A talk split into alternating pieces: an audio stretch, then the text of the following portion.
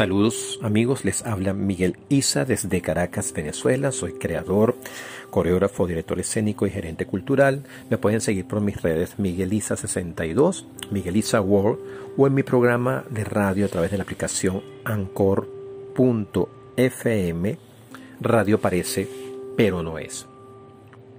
Quiero conversar con ustedes en esta oportunidad sobre los códigos en el proceso creativo en un sonido anterior les comentaba de cómo generar materiales y de la incondicionalidad del intérprete y de lo que es la fusión de almas.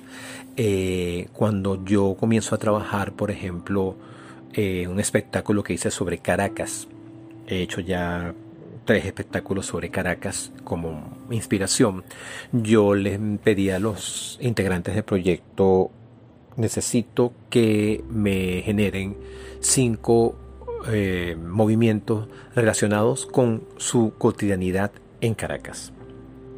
De alguna manera, cada quien dependiendo si se trasladaba a pie, en transporte público o en carro, por ejemplo, tenía una un imaginario de esa Caracas, ¿no?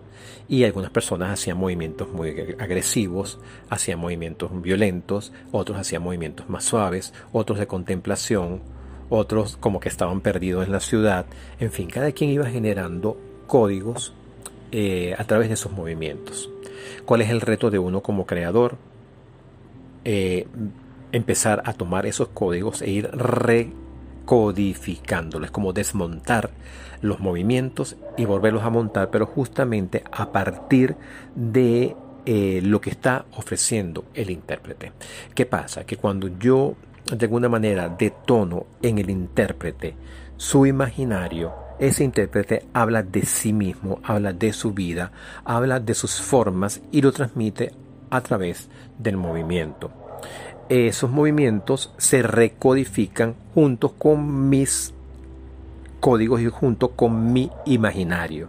Y es ahí donde empezamos a trabajar lo que yo llamo pequeñas piezas de rompecabezas que van a armar un rompecabezas que no se sabe cuál es sino al final. Es decir, yo armé el rompecabezas de los códigos de la caminata sobre la ciudad, armé el rompecabezas de la música que generaba recuerdos sobre Caracas, monté una pieza rompecabezas este, con una música particular que era bailada con códigos que yo proponía directamente y de alguna manera íbamos, empezamos a fusionar. Pero lo bonito de estos procesos es que cuando uno genera su propio movimiento y ese movimiento se precisa, se está hablando de sí mismo y al hablar de sí mismo estamos hablando del otro. ¿Qué ha pasado con esto?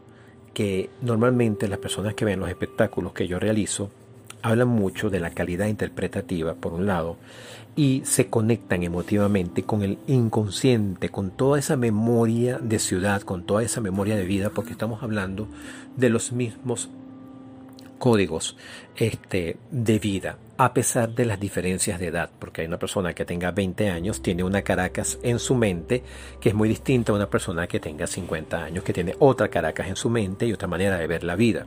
Pero lo interesante es justamente cómo hacer un gran cóctel con toda esa información para luego montarlo en escena primero piezas de rompecabezas y luego aproximaciones a muchos rompecabezas que nos dan el resultado final.